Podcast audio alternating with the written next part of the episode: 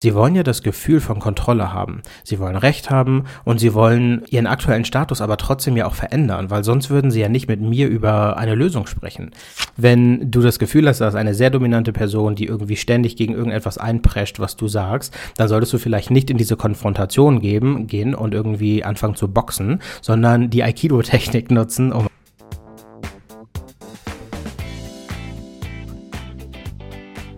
Hallo und herzlich willkommen zum Sales Career Podcast, dem Ort, an dem du als Einsteiger und Fortgeschrittener im SaaS Sales alles lernen kannst, was du für deinen Erfolg brauchst. Ich bin Tyrone und heute sprechen wir darüber, wie man mit dominanten Bayern umgehen kann. Diese Frage hat mir nämlich ein SDA als Antwort auf einen meiner Newsletter zugesendet. Ähm, Finde ich eine ziemlich interessante Frage und ich werde mal versuchen, die ähm, möglichst kurz zu beantworten. An dieser Stelle also auch für dich den Tipp. Ähm, in den Show Notes findest du den Link zum Sales Career Newsletter und äh, da teile ich einmal die Woche die Highlights aus diesem Podcast nochmal in kürzerer Form zum Nachlesen.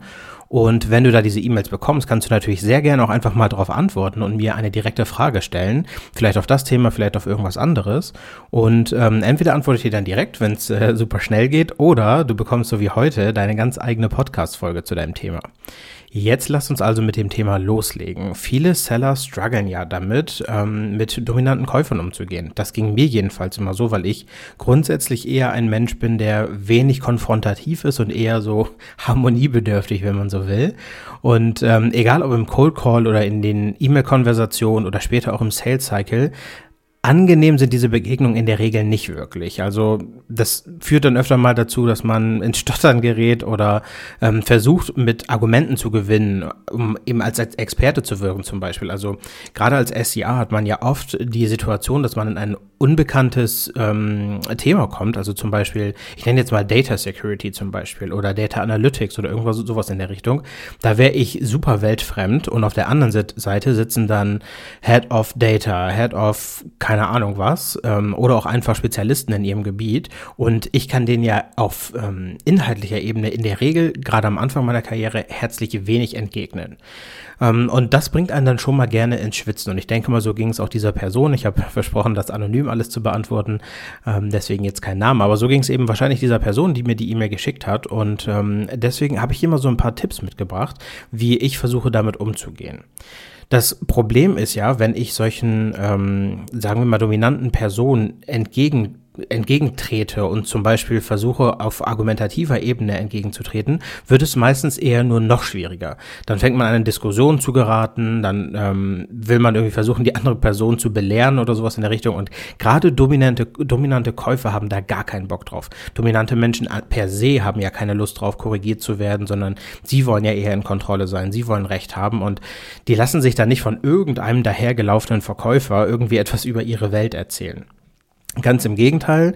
Ähm, in der Regel würden die Leute dann eher seltener von dir kaufen. Wahrscheinlich haben sie dann gar keine Lust von dir zu kaufen, weil es halt mit dir etwas, ja, weil du sie vielleicht in, in, in ihrem Ego kränkst oder ähnlich. Ne? Und deswegen ähm, ist mein Vorgehen dann ein bisschen anders. Es gibt da jetzt gar keinen heiligen Gral oder nur diesen einen Weg. Und ich glaube, in der Psychologie gibt es wahrscheinlich ähm, jetzt ganz andere Thesen vielleicht noch, aber äh, ich kann dir nur sagen, wie ich das in meiner Praxis immer halte. Und ein guter Weg, der mir immer dabei hilft, wenn ich so mit dominanten Personen auf der anderen Seite zu tun habe, ist es, ehrlich gesagt, ihnen einfach zu geben, was sie wollen. Sie wollen ja das Gefühl von Kontrolle haben. Sie wollen Recht haben und sie wollen ihren aktuellen Status aber trotzdem ja auch verändern, weil sonst würden sie ja nicht mit mir über eine Lösung Lösung sprechen, äh, die ich zum Beispiel gerade anbiete. Das kann also wie folgt aussehen, wenn ich in diese Unterhaltung gehe. Es fängt wie immer sowieso mit meinem Mindset an. Wenn ich das Gefühl habe, dass ich nicht auf Augenhöhe ähm, kommuniziere, dann habe ich sowieso schon mal verloren.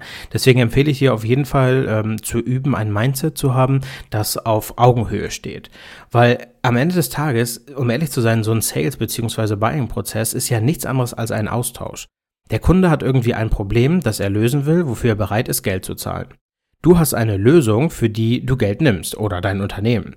Oder sagen wir sogar als SDA, hast du ja überhaupt, gibst du dieser Person ja den Zugang überhaupt zu einer Welt voller Lösungen, wenn man so möchte. Das kann man ja auch mal so rumdenken. Und zu diesem Mindset kann ich dir übrigens das Buch ähm, Never Split the Difference von Chris Voss empfehlen. Da geht es eigentlich um Verhandlungen, aber der interessante Punkt, den er da macht, ist, dass Verhandlungen ja schon beim allerersten Kontakt beginnen. Also stell dir vor, du als SDA bist am Anfang des, des Sales Cycles Und wenn du dich jetzt auf irgendeine Art und Weise verhältst, dann spielt das schon mit in die Verhandlung später ein. Und ich glaube, gesamtstrategisch im Sales-Prozess sollte man das nochmal ein bisschen durchdenken. Ähm, das ist jetzt eher an Leute gerichtet, die vielleicht in Leadership-Positionen sitzen, wie man die Leute an der Front, nenne ich das mal, damit ausstattet, dass sie so eine Verhandlung dann auch schon mal gut einleiten. Darüber könnte ich nochmal eine ganz eigene Folge machen. Vielleicht mache ich das auch nochmal. Ähm, aber zurück zu den dominanten Personen. Ähm, anstatt diesen Personen jetzt irgendwie, äh, ich sag mal, im Status quo anzugreifen, weil sie vielleicht nicht State of the Art arbeiten, weil sie Ansichten haben, die du nicht teilst oder die vielleicht auch einfach nicht Best Practice sind, lass sie lieber erklären, warum sie gerade da stehen, wo sie stehen. Weil in der Regel wissen die Leute ja, dass sie irgendetwas gerade falsch machen, sonst wären sie nicht auf dich zugekommen oder wären auf deine Cold E-Mail oder dein Cold Call eingestiegen. Deswegen ähm, versuche ich immer die Leute erstmal quatschen zu lassen und diese, ähm, diese dominanten Personen mögen ja nichts lieber, als von sich selbst zu sprechen. Deswegen nehme ich da gerne so die Rolle des Lernenden ein, weil selbst wenn ich mich in dem Thema nicht auskenne, ja, gehen wir nochmal zurück auf dieses Thema Data Analytics, ähm, oder keine Ahnung, ja, Data Security, ich weiß nicht mal, wo da so grob der Unterschied liegt. Ähm, auf jeden Fall sagen wir, wir reden über so ein Data-Thema, wo ich nicht gerade sehr fit drin bin. Wenn ich jetzt aber trotzdem versuchen möchte, so eine Konversation zu starten, dann kann ich doch mich in die Rolle des Lernenden begeben und mir von dieser Person was erzählen lassen im Sinne von, wie arbeitet ihr aktuell, was funktioniert da nicht so gut, hm, ich habe mal bei anderen gehört, dass es so und so aussieht, ist das bei dir auch so? All diese ganzen Sachen versuche ich da herauszufinden und in der Regel, diese dominanten Personen sprechen dann sehr gerne und die reden dann erstmal los. Und ich kann dann anfangen zu notieren. Und das würde ich dir auch empfehlen, einfach alles zu notieren. Egal, was die Leute sagen, versuch sie gar nicht in irgendeine Ecke zu drängen, sondern lass sie erstmal quatschen.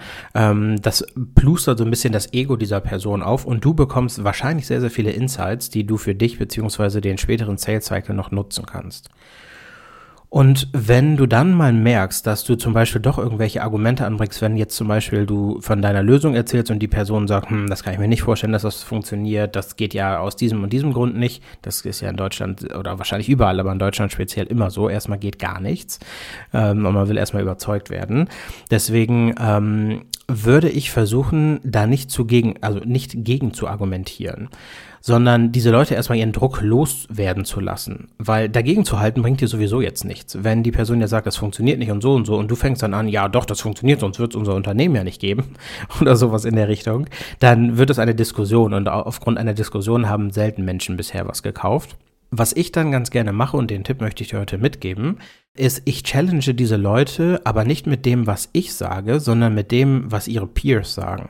Also zum Beispiel, wenn ich mit einem Head of Sales zu tun habe, ähm, nehme ich mir Aussagen von anderen Head of Sales, die zum Beispiel bei uns Kunde sind und die dieses Problem schon gelöst haben und zeige meinem Gegenüber so, dass nicht ich, sondern jemand anders es so sieht. Und im besten Fall jemand, der so ist wie sie. Das geht also zum Beispiel über Testimonials, über Case Studies, dieses ganze Thema, ähm, sage ich mal, Verkaufen über Dritte, ähm, ist ja auf diesem Prinzip gefußt, dass man sagt, ähm, ich lass andere Leute sprechen und muss jetzt nicht selber argumentieren, sondern die Leute sprechen. Im besten Fall hast du da allerdings etwas, was vielleicht nicht so, ich nenne das jetzt mal marketinglastig ist und was dein Unternehmen in die Höhe lobt und keine Ahnung was, sondern was einfach stumpf, trocken argumentiert, warum diese Lösung, die du vorschlägst, gut funktioniert und äh, warum sie dieser Person geholfen hat. Dazu empfehle ich dir also immer irgendwie ein paar Kernaussagen aus diesen Case Studies ähm, auswendig zu lernen im besten Fall oder einfach schnell griffbereit zu haben. Also wenn du vielleicht sowas wie eine Präsentation nutzt, da kann man auch wieder für und wieder argumentieren, aber vielleicht sind da ja ein, zwei Slides drin, wo Leute erzählen ähm, oder wo konkrete Case Studies dabei sind von Achievements, die Leute erreicht haben, von Problemen, die gelöst wurden. Und wenn du eben diese Position dieser dritten Person nutzen kannst, dann kannst du diese Person ja für dich sprechen lassen und dann erzählt, wenn man so will, ein Head of Sales einem anderen Head of Sales, wie das Problem eben gelöst wurde. Und dadurch wird dieses Gegeneinanderpreschen, was man vielleicht auf äh, Seller- und Buyer-Seite hat, wird neutralisiert, weil dann unterhalten sich auf einmal zwei Personen auf Augenhöhe, also indirekt miteinander. Man kann die theoretisch auch connecten, später für einen Reference Call, aber das hat ja mit dem Anfang des Sales Cycles erstmal nichts zu tun. Ähm, genau, zurück zum Thema ich glaube, wenn du das hat mir jedenfalls bisher immer geholfen, wenn ich sagen konnte, schau mal, der und der, mit dem haben wir zusammengearbeitet, der stand früher vor folgender Situation, ähm, jetzt macht er das aber so und so und das hat folgenden Impact gehabt. Und davon hast du zwei, drei Sachen parat, dann könnte das dir auf jeden Fall schon mal helfen, in diese eine, eine Argumentationsschiene zu führen, ohne dass du gegen die Person prescht. Weil nochmal, gegen eine dominante Person zu preschen, wird dir nichts bringen. Du musst immer versuchen, die Energie dieser Person eigentlich zu nutzen. Ich weiß nicht, ob irgendjemand, der gerade zuhört, sich ein bisschen mit Kampfsport auskennt. Da gibt es so eine ähm, Kampfsportart, Aikido heißt die. Ähm, wenn ich das jetzt alles nicht durcheinander bringe, dann wurde das von einer recht kleinzierlichen Frau entwickelt, dieses, äh, diese, dieser Kampfsport oder diese Selbstverteidigungsart, die sich gegen dominante und körperlich überlegene Männer durchsetzen wollte. Und totaler Exkurs, ich erzähle jetzt aber, warum ich das erzähle, weil ähm, diese Frau hat ein System entwickelt, wie man eben in, in der Selbstverteidigung die Energie des anderen nutzen kann, um sich selbst zu verteidigen. Sprich, wenn die, wenn eine körperlich überlegene Person auf dich zuläuft und dich irgendwie am Hals greifen will, kannst du dich halt auf eine gewisse Art und Weise drehen und den Arm wenden und keine Ahnung was, dass die Person am Ende des Tages auf dem Boden liegt. Und richtig komische Metapher, aber ich habe sie gerade so, so klar vor Augen. Das kannst du halt auch sehr gut im Sales nutzen. Wenn du das Gefühl hast, dass eine sehr dominante Person, die irgendwie ständig gegen irgendetwas einprescht, was du sagst, dann solltest du vielleicht nicht in diese Konfrontation geben, gehen und irgendwie anfangen zu boxen, sondern die Aikido-Technik nutzen. Oh mein Gott, das wird der, der Titel eines Buchs von mir, was ich irgendwann mal schreiben werde. Die Aikido-Technik im Sales. Ähm, jetzt habe ich den Titel für die Podcast-Folge gefunden. Oh mein Gott, du warst live dabei. However, auf jeden Fall kannst du diese Energie nutzen, sie umwandeln und eben über andere Arten, eben die nicht so konfrontativ sind, auf ähm, die Argumentationsschiene kommen und der Person helfen, die Lösung doch so zu sehen, wie sie vielleicht ist und wie du sie verkaufen möchtest.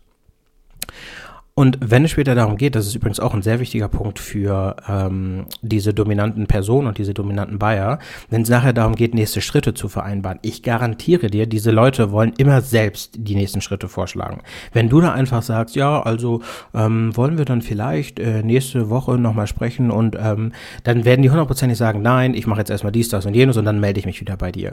Und dann sind wir in dem Thema von Ghosting wieder, dann sind wir im Thema von keine kleine keine klaren Next Steps. Das alles wollen wir nicht. Deswegen würde ich dir empfehlen, immer einen kleinen Rahmen abzustecken. Also sowas wie typischerweise ähm, haben wir, machen wir das bei uns so, dass wir jetzt dies, das und jenes machen. Ähm, dafür könnten wir das zuerst machen oder das zuerst machen. Was wäre Ihnen lieber?